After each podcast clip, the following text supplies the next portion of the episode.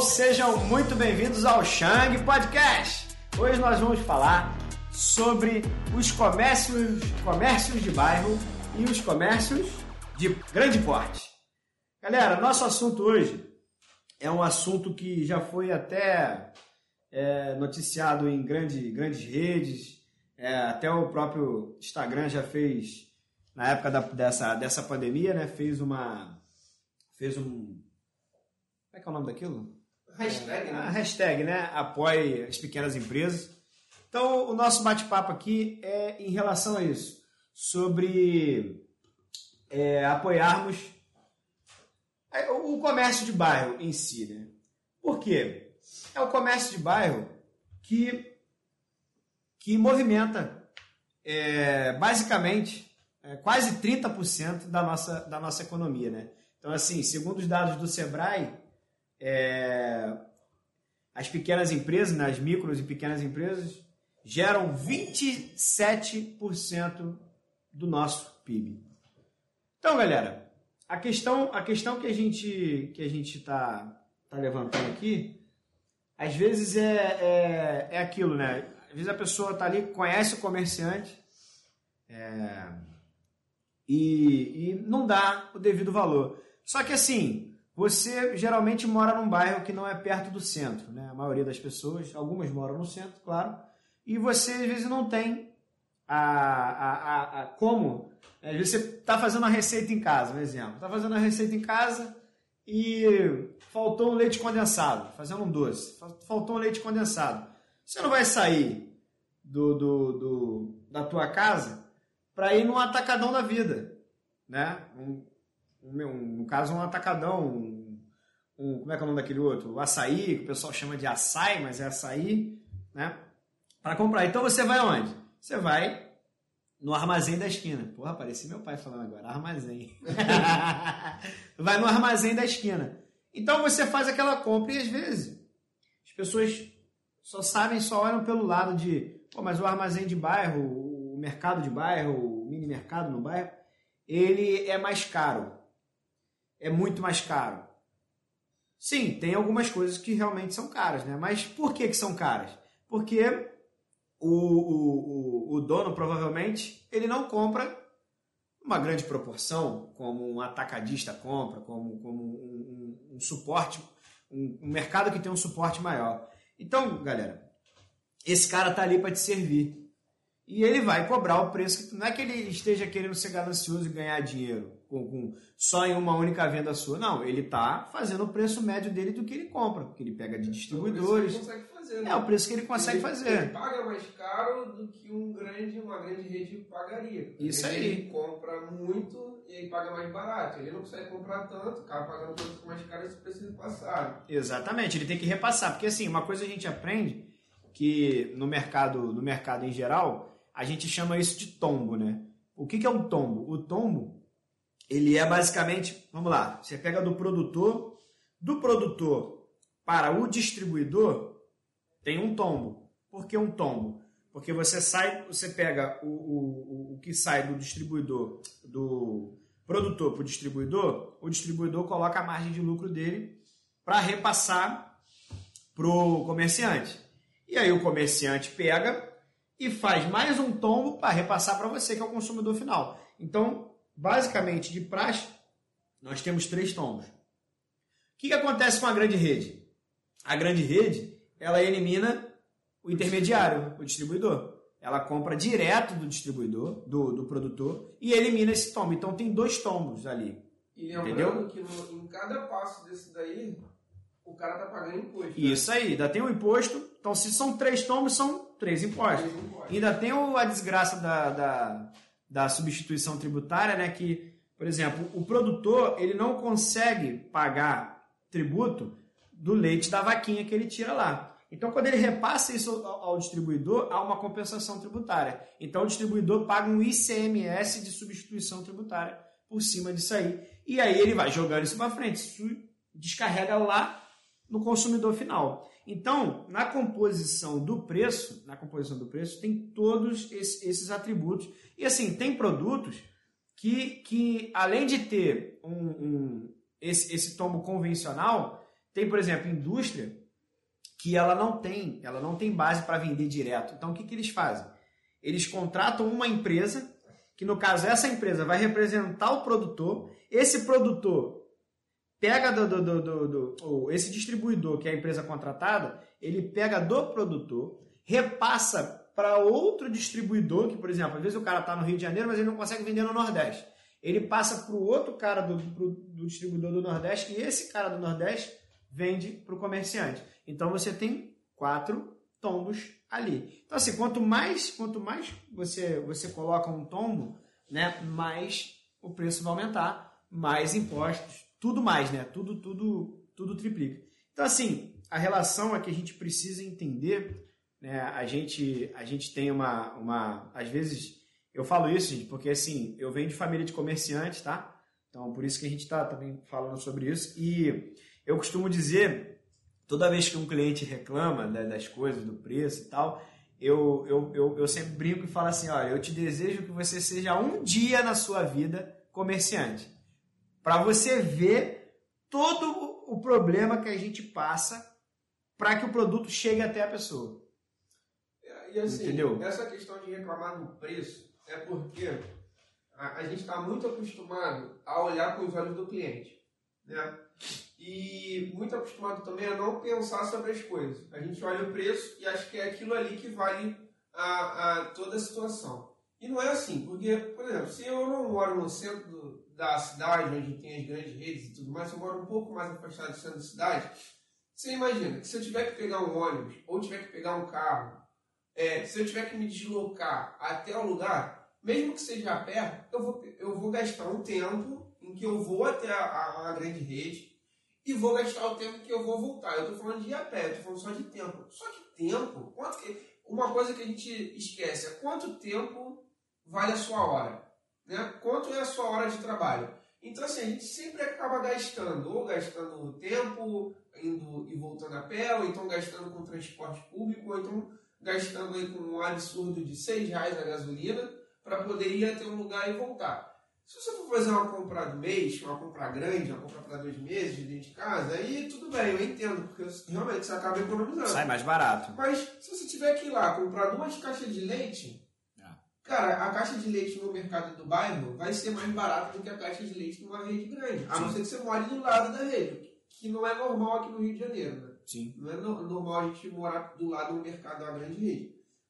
É, mas acaba sendo mais caro. A gente tem que parar para pensar no todo, não no, no, no preço que está lá na prateleira. É, e, e, isso é muito comum, né? E assim, a gente, a gente remonta né, essa parte do, do microempreendedor, né, do pequeno empresário, igual você está falando sobre o preço. E você, na realidade, você não está pagando só o preço.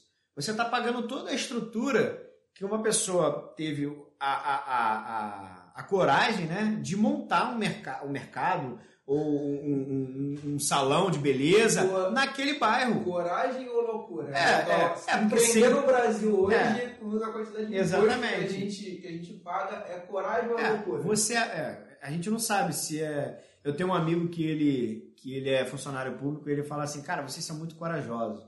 É, de, de, eu não teria essa coragem né, de, de, fazer. E às vezes eu fico pensando exatamente, exatamente nisso. Mas o, o problema é que é, nós temos uma veia, né? Que a gente é, nunca teve nada certo na nossa vida. Então a gente sempre teve que correr atrás para poder manter, manter os nossos rendimentos, os nossos, é, os nossos recebimentos. Então a gente sempre teve que trabalhar. Né? Se, o nosso lema é que se não trabalha, não tem. Né? Não é como você ir para um, um, um, funcionarismo público que você, mesmo se você não trabalhar, você ainda continua rece recebendo. Vide crise do Covid que nós tivemos agora. Pô, um monte de funcionário público em casa. Alguns estão até empreendendo porque ficaram com, com aquele. O, ficaram é, cansados, né, cara? De ficar em casa, de, porra, é, não fazer nada. E assim, estão até empreendendo. Então, assim, o que a gente está querendo dizer com, com, essa, com esse bate-papo aqui, né, com essa conversa, conversa fiada, né, como a gente fala, é é, é, assim, é, é, a ideia de que o comércio, o comércio de bairro ele é muito importante. A gente pode, como é que a gente fala sobre isso em números, né? Hoje no Brasil existem basicamente 6,4 milhões de, de, estabelecimentos cadastrados né, no, no, os seus CNPJs ativos. Né? Desse, desse total, de todos esses 6,4 milhões, 99% são micro e pequenas empresas. Então, assim, e, e eles respondem por 52% dos empregos de carteira assinada no Brasil hoje. Então, então são 16 milhões de pessoas empregadas no comércio de bairro. Então, olha só, como é, é que isso faz, faz girar a economia. Então, assim, por que, que esse clamor que foi que em cima do. Até o Instagram fez o apoio à pequena empresa? É porque na pandemia, né, as, pessoas, as pessoas ficaram.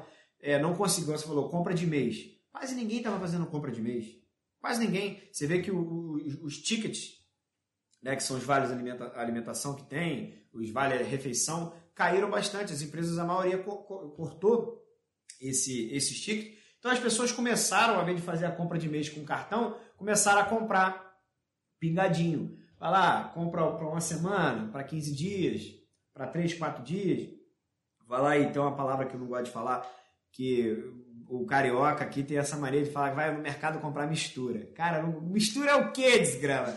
É a carne, gente. Eu, eu não gosto de falar mistura. Carne, tava lá comprar uma carne. Então, assim, é, a gente vê como que é fundamental você ter um comércio e um comércio forte no seu bairro. O bairro cresce, você vê é, que se você tem um comércio forte, a rua vai estar sempre bem cuidada, porque a prefeitura vai se preocupar em manter a, a, a, o bairro cuidado, né? Manter por quê? Tem um alto fluxo de gente Outros circulando. Comércios começam a surgir. Outros comércios começam a surgir. E aí emprega a galera do bairro e tudo mais. Para quem trabalha no comércio do bairro é melhor, porque não precisa. Por exemplo, daqui a gente mora, se a gente for cruzando a cidade de transporte público, a gente vai gastar uma hora, uma, uma hora e meia, duas horas. Sim. Se a gente for de, de carro, aí, pô, pode ser maior esse tempo por causa do trânsito. Então, às vezes o cara trabalha 10, 15 minutos da casa dele. Mas eu acho que essa cabeça também da pessoa. Eu acho que as pessoas começaram a entender melhor essa questão de um preço um pouco mais alto num, num comércio de bairro do que num, num, grande comerciante, porque muita gente na pandemia, como você falou, começou a empreender. Sim. Então teve gente que começou viraram a comerciante. Viraram comerciante, porque muita gente perdeu o emprego, muita gente teve tempo ocioso. E assim, a galera que não perdeu emprego, a galera teve redução de salário. Muita gente ficou é. com redução de salário, Sim. a gente tinha que complementar a renda. Então a galera começou a empreender e começou a ver que não. E assim, a maioria das pessoas que, que começaram a empreender não pagam os impostos de tem uma loja com a porta para a rua paga. Entendeu? Está empreendendo ali na informalidade, mas já sabe o, o, o quanto é custoso, né? o quanto dá trabalho fazer determinadas coisas, o quanto, o quanto gasta para fazer determinadas coisas e, e, que tem que ter uma margem de lucro em cima para poder sobreviver. E aí eu acho que eu acho que tende a melhorar essa questão das pessoas pensarem dessa forma. É, tudo parte da, da conscientização, né? da, própria, da própria educação da, da, das pessoas passarem né? É, é, por esse tipo de coisa, você começa a entender. Né? É tudo, tudo passa pelaquela ideia de você se colocar no, no, no lugar do outro, né? É, eu sempre eu sempre falo assim, cara, você entra num, num, num comércio, seja de bairro, uma lanchonete, é, uma coisa, tem alguma coisa errada, chega até o até o, o, o dono ou até algum funcionário, gerente, quem for que tiver de frente, geralmente comércio de bairro não tem gerente, né? Geralmente ou é o dono ou é alguém que, que, que tá lá, um familiar e tal, que esteja lá fazendo, que isso aí já une a outro problema sobre empresas familiares que nós temos também, que isso aí provavelmente vai ser um, vai ser um, um, um evento para outro podcast. Então, assim, é, então vai ter ali, então chega até a pessoa e fala, mas não faz, não faz como a gente vê, geralmente, o cara vai para a internet e, e, e, e, mete o pau no, no, no, no, comércio, no comércio do bairro e às vezes por uma coisa mínima, sabe? Você se colocar. Eu vou falar uma coisa que aconteceu comigo ontem. Eu comprei uma pizza é, uma pizzaria até famosa e, e, a pizza veio... Chegou, quando, quando eu abri a caixa, estava com visita em casa, quando eu abri a caixa, a pizza estava amarrotada e errada. Aí eu falei, ué, não é essa pizza que a gente comprou. A gente pediu carne seca e pepperoni, metade, metade, e chegou marguerita com peito de peru. Aí eu liguei para lá, pedi é, para trocar e tal. Aí a menina ligou pro motoboy, cinco minutos o motoboy chegou. Aí o motoboy, o motoboy chegou, me entregou. Quando eu peguei a minha, minha pizza, ela estava muito mais amarrotada do que a outra. Aí eu mandei uma mensagem no privado da pizzaria. Falei, olha, é, eu sei que, que, que houve, houve um erro, mas pede pro teu motoboy correr menos, porque por ele estar tá correndo muito, a pizza ficou dançando na, dentro do coisa e ela chegou amarrotada.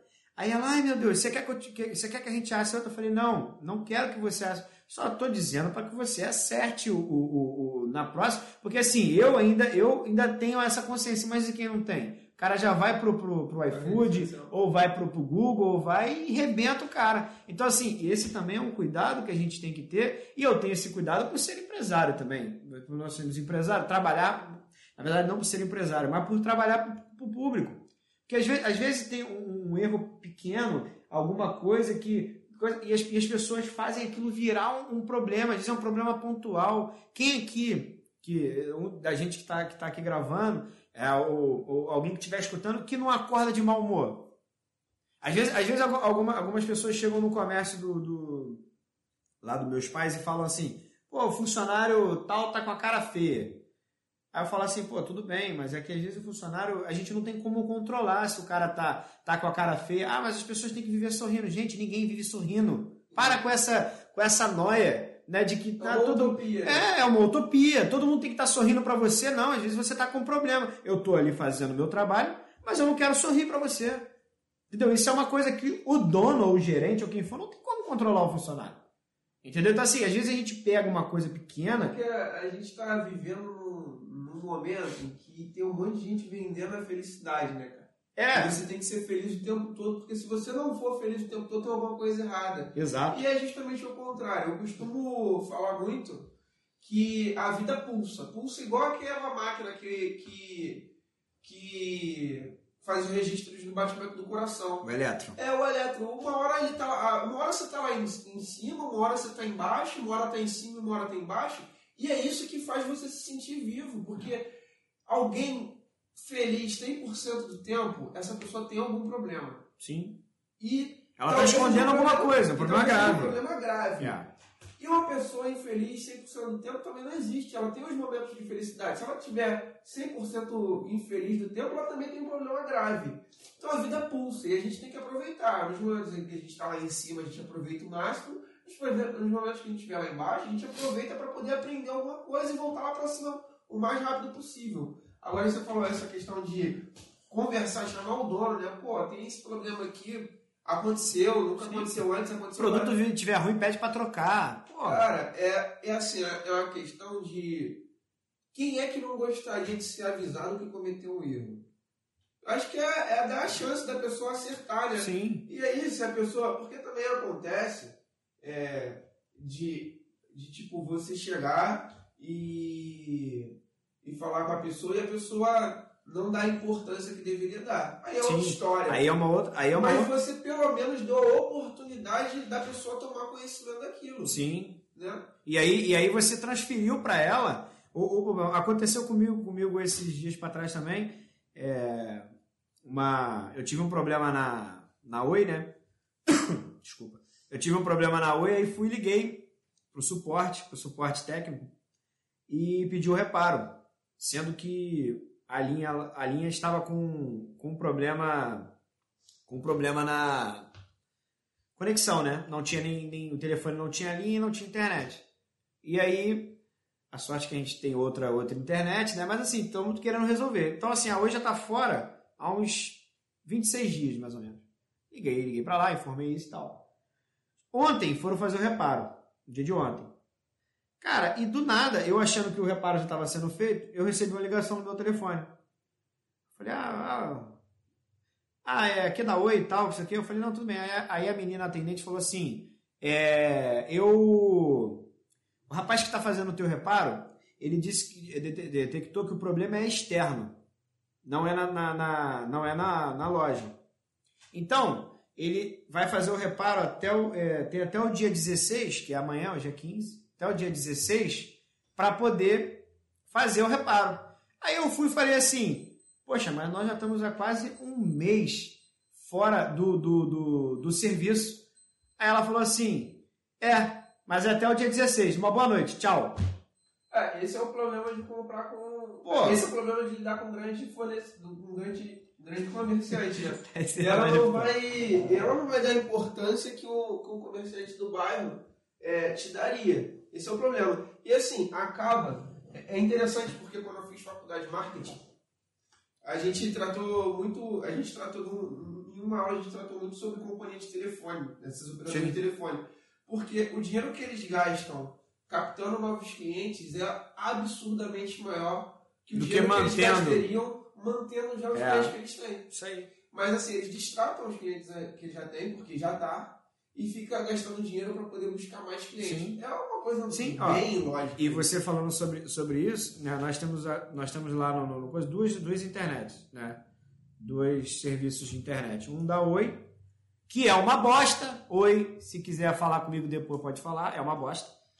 É, e nós temos uma fibra, que é do bairro, vamos dizer assim. Que não falha. Não, não falha. Não é do, é, ela é do bairro. E aí você fala assim, ah, é, é clandestino? Não, o cara tem registro, bonitinho, ele compra a internet e vende, como qualquer subestação de internet hoje, que é o que mais tem. O cara compra a internet e tal e entrega. E assim, Vou falar para você os reparos quando, quando são externos. Tipo, aconteceu alguma coisa errada com a internet dele. Cara, a gente nem liga. Os caras já sabem que está que tá acontecendo, que a tua residência está tá sem internet, tem uma, uma, um monitoramento em cima disso. Então, é, a ideia dessa é, é a, gente entrar num assunto sobre atendimento. Né? Quando você vai no, vamos lá, num supermercado grande, Geralmente tem, pegar um exemplo bem esdrúxulo. Você tem um atendente lá, que você, ele vai te atender, mas dentro dele tem 20, 30, 30, 30 atendentes, 30 açougueiros. Você vai lá, vai pedir, vai, o cara vai cortar uma carne, o cara vai cortar a carne para você, tu chega lá e pede alcatra. O cara corta a alcatra para você, aí tu chega em casa e descobre que é a bola da pá. Quando tu voltar lá no mercado no outro dia ou algumas horas depois, o cara não tá mais lá, tu nem lembra quem foi que te atendeu. Agora, no mercado de bairro, se você chegar no mercado de bar e pedir, pô, todo dia tu vai encontrar a mesma pessoa lá, claro, exceto no dia de folga, ou se não tiver. Mas todo dia aquele cara vai estar tá lá. Vai te chamar pelo nome, vai te prestar um atendimento bom e, e, e ser alguma ele vai te vender uma carne errada. Por quê? O comerciante de bairro ele sabe que se ele errar com você ali naquele momento, você não volta mais. Você não vai mais nele. Então ele precisa priorizar esse atendimento, te dar um atendimento melhor, é, é, prestar a melhor assistência que, que, eu, que é o melhor que ele pode te oferecer em relação aos produtos que ele tem. Mas é o melhor que ele pode te oferecer é a qualidade do, a qualidade do atendimento do serviço. Eu ver você, você ligar como, como eu até falei com o Diogo que falei que eu fui eu fui num, num advogado conhecido nosso e porra a a secretária do cara não chamou nem para entrar na sala, nem para tomar um café, nem para poder pô, oferecer um cafezinho e tal. E assim, trata você como um, um, um, é, um estrito é, desconhecido. E aí, quando, quando a pessoa chega, o cara te trata de uma outra forma, porque o cara te conhece. Aí você fala assim, claro, isso aí também tem a ver com, com, com, com treinamento, né? De você treinar a pessoa para tratar todo mundo bem daquela forma. Mas, cara, isso é uma coisa que, que foge muito do, do, do, controle, que às vezes o, o, o, a gente entende que o comerciante, às vezes, ele não pensa nessas coisas, o comerciante de bairro. Então, assim, isso é bom você que está ali, não é para ir para internet, para falar, não. Chegar até ele e falar, pô, tua secretária, pô, a tua atendente de balcão, pô, o, sei lá, quem trabalha no escritório, pô, tratou mal. Pô, falou assim, assim, assado. Dá oportunidade do cara fazer. Se você voltar lá e acontecer de novo, Aí já é uma outra, já é uma outra, um outro caminho, né? Então assim, eu, eu sempre friso que o que o melhor, a melhor coisa que o que o atendente, que o, o, o comércio de bairro pode te dar, além do, do preço, é, caro, é claro, é o atendimento, que é o que faz você voltar. É, que é o diferencial, né? E aí é bom também, agora a gente falou o tempo todo aqui com o cliente, é bom também a gente falar agora com, com os comerciantes ou com os empresários, né? Porque assim, é, vocês têm coisas que precisam dar atenção, né? Tem um ditado aí bom que fala que o boi engorda quando o dono tá olhando o pasto. Isso aí. Então, assim, não adianta você é, largar o teu, o teu empreendimento na mão de alguém e não olhar nunca ele. Isso. Porque, assim, o, o comércio pequeno, o comércio de bairro, ele essencialmente está ligado à figura da pessoa que criou. Porque a, pessoa que criou, ela vai botar naquele empreendimento a filosofia de vida dela, que ela acredita. Quando você passa essa responsabilidade para outra pessoa, essa essência se perde. E muitos de seus clientes estão indo lá por causa dessa essência, porque conhece você, sabe como é que você trabalha e tudo mais. Então a questão é, oh, o fulano, é, o fulano é gente boa, eu gosto de ir lá porque lá o atendimento é muito bom, ele sempre me tratou bem. Essa pessoa também, quando chega no seu empreendimento e recebe um tratamento muito diferente do que você está acostumado a tratar ela, ela sente um baque. Ela fala, ó. Sim. E aí entra aquela questão também de. Acontece... Ainda mais se for serviço, né? É. Se for uma pintura, se for algo do tipo. Acontece muito também quando, por exemplo, um cara começa a crescer. Isso. Porque aí ele começa a ter que dar conta de muitas outras coisas. E ele começa e a essas pessoas. coisinhas pequenas assim vão mudando. E aí vem aquele, aquela frase que muita, você ouve muita gente falar: Fulano tá. Fulano tá grande agora, tá completamente diferente. É. Acontece. Sim. Eu também, eu também uso, eu também uso internet de bairro. Eu tinha Oi. Aí uma tá vez vendo eu, Oi? Você não presta. É, aí uma vez eu fiquei mais de 2 horas e 40 no telefone falando com um secretário eletrônico para poder resolver um problema simples. E aí eu desisti da Oi. Aí eu também uso internet de bairro. É, o dono é uma pessoa que eu conheço também, lá de onde eu moro, faz tudo certinho. E a internet não falha comigo. Sim. Aí agora a Oi fica me ligando para poder voltar. Cara, eu não quero voltar, porque eu não quero passar mais de 30 minutos falando com, com, não dá. com o secretário eletrônico. Não dá, você fica... A vez que a internet lá em casa deu problema, eu liguei e a, a menina falou, só um minuto. Dois minutos depois a internet voltada a funcionar. É. Entendeu? Exatamente. Arrebentaram, os meninos lá arrebentaram um, outro dia também que eu fiquei sem internet foi porque os meninos arrebentaram o cabo com, com linha de pipa. No outro dia o cara tava lá trocando o cabo. Então, assim, é, é diferente, porque uma coisa que a gente tem que entender, que comerciante pequeno, ele, além de tudo, ele está ali para resolver um problema seu. Isso aí. Então, esse preço um pouco maior que você paga às vezes, é porque o cara está solucionando um problema seu. Sim. Você não, você não vai sair da sua casa para comprar um espelho de tomada na Leroy Merlin, pô. Você vai comprar no cara que tá vende espelho de tomada ali na esquina. É. Esse cara está trazendo solução para você. Isso aí. E esse é um, do, um dos pontos né, que a gente sempre fala é, qual a forma de, de, de você é, ficar rico? Né? Vamos dizer assim, às vezes as pessoas tentam aí pirâmide, joga na Mega Sena, faz isso, faz aquilo. Mas qual é a forma, qual é a fórmula de você ficar rico? É você descobrir o problema da sociedade e resolver o problema da sociedade. Oferecer uma solução. O cara descobriu o problema do bairro. Vamos lá, você tem um bairro com 5 mil pessoas que, que, que acontece? Esse mercado, é, é, é, desculpa, esse bairro não tem é, uma loja que vende é, miudezas, igual você acabou de falar. Miudezas é, de obra, tipo espelho de, de, de tomada, lâmpada, é, joelho, é, conexão. Vende, você vai lá, monta essa loja. Você trouxe o quê? Uma solução para aquele problema. Você identificou o problema e trouxe a solução. Então, o comércio de bairro é isso. A gente brinca de como é que faz para ficar rico, mas não é que o cara vai ficar rico daquilo ali, mas ele resolveu um problema e ele está cobrando por isso. Então, assim, o que você gastaria para sair do ponto A ao ponto B para buscar o, o, produto, o comerciante resolveu para você. E nada mais justo de ele cobrar por isso. Uma outra, uma outra coisa que é difícil do comércio de bairro também é que as pessoas têm, têm enraizado essa relação do lucro. Eu acho que quem já fez obra em casa já passou pela situação de comprar todo o material. E faltar O pedreiro começa a trabalhar e fala: Ó, vai faltar um saco de cimento aqui. Sim. Aí você liga pro cara do bairro, o cara fala: Não, já tô mandando o fulano aí entregar, depois você passa aqui e acerta comigo. Sim, com certeza. Quanto vale isso? É, então, isso aí, uma coisa que eu ia falar sobre a relação do lucro. Né? Isso aí não é uma cultura de bairro, é uma cultura nacional. O brasileiro não tem essa, essa cabeça de que de que o empresário tem que lucrar. O empresário tem que lucrar. Então, assim, isso vem daquilo que, assim, o empresário é um empresário malvadão. Ele, ele lucra, ele, porra, ele vai ficar rico e tal. Não. Alguns empresários ficam ricos porque eles sabem fazer o trabalho com o dinheiro certinho. Eles sabem cuidar do dinheiro. Então, essa, essa coisa do lucro, do, do, do lucro, ela tem que ser encarada como um, um, uma coisa natural. Te dar um exemplo, eu sempre vejo uma cultura que tem muito isso, que é a própria cultura americana. Gente, eu não estou endeusando os americanos, não, mas eu estou falando sobre a cultura. Você vê um exemplo daquele, daquele do trato feito que passa no, no History, né? que o, o, eles vão negociar e às vezes o cara chega, o produto vale mil dólares, o produto vale mil dólares. Mas na hora que o, Rick vai comprar lá, ou o Corey, ou os outros lá, eu falo que eu gosto muito, tá, gente?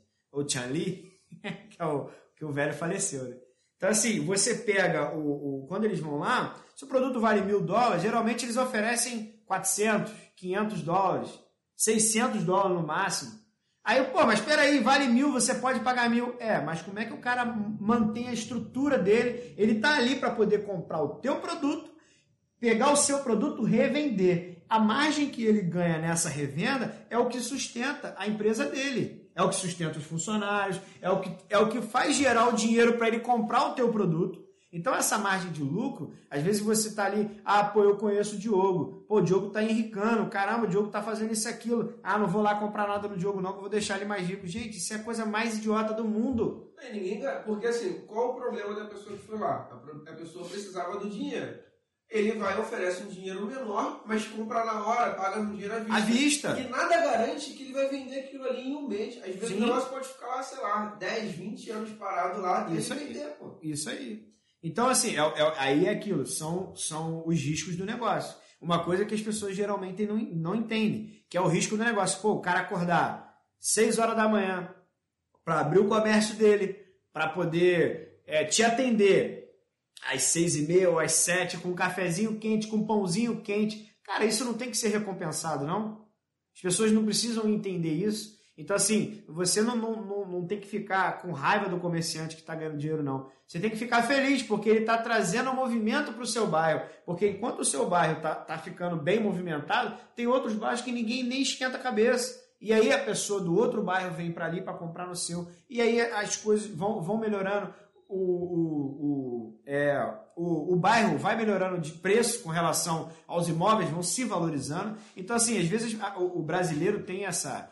Também por falta da educação financeira, que é um ramo que eu e o Diogo, particularmente, somos especialistas né, de, é, com, com, com essa parte de educação financeira. Então, assim, falta muito isso. Você entender a margem de lucro, que o empresário precisa ter uma margem de lucro. Claro, vai ter um ou vai ter outro que vai ser milionário, que vai ser. Vai, mas é porque ele sabe usar o dinheiro. Ele sabe fazer. Quer ver? O, o, o Diogo deu a ideia de falar para os comerciantes. Vamos falar dessa parte de finanças para o comerciante. Às vezes o comerciante tem, é, mudando a chave agora do, da pessoa que compra para o comerciante, às vezes a pessoa tem é, uma loja que rende vende 50 mil reais por mês.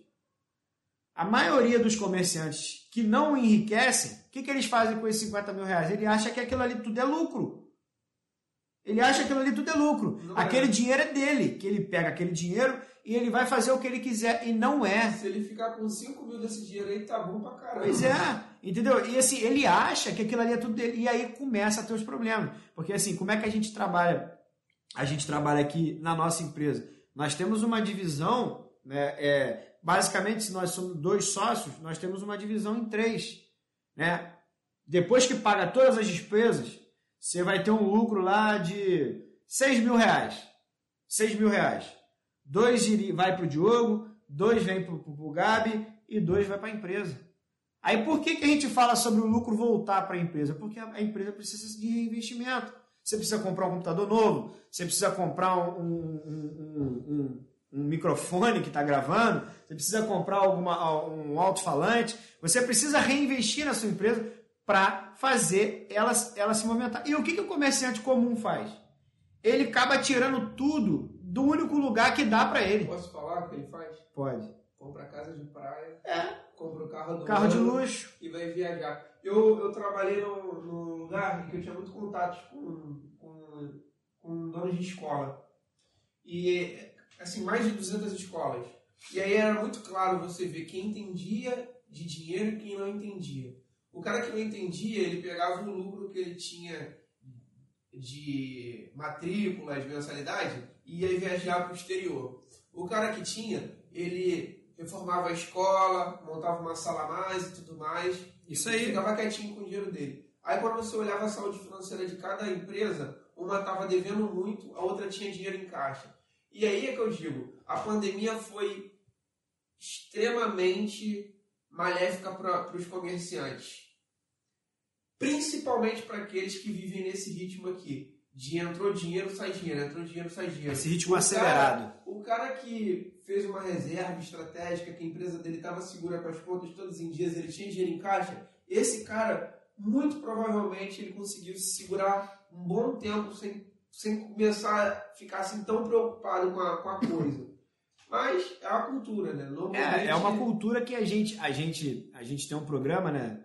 A gente tem um, uma outra empresa que se chama Doutor Dinheiro, né? Que a gente está tentando é, melhorar essa, essa, essa, vamos dizer assim, essa conversa, né? É, melhorar esse viés, né? Esse pensamento que, que as pessoas têm em relação ao dinheiro.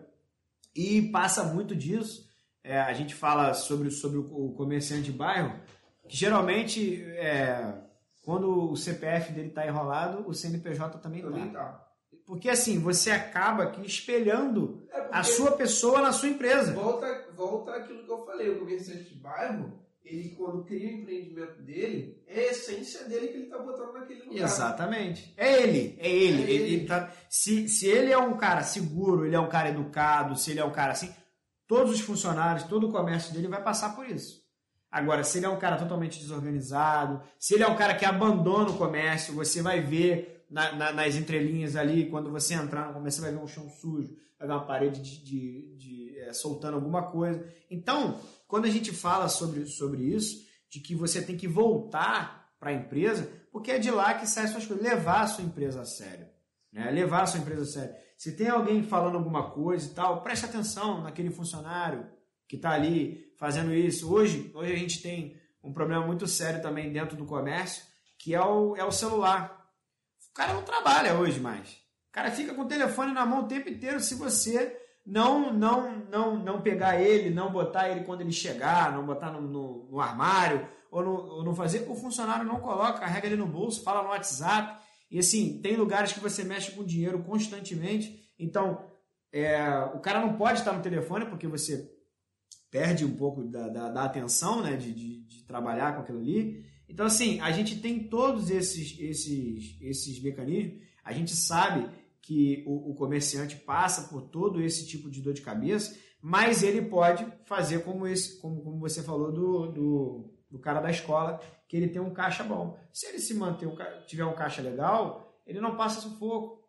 Ele não passa sufoco. Tivemos a pandemia aí, teve um monte de gente que quebrou e continua quebrando porque fez aquilo. Não, eu vou eu vou deixar aqui o governo paralisou meu, meu, meu imposto, vou deixar para pagar depois. É, paralisou por três meses, mas no quarto mês ele vai cobrar os três e mais o quarto, vai cobrar quatro de uma vez só. Você é, não tem planejamento? E assim, não é.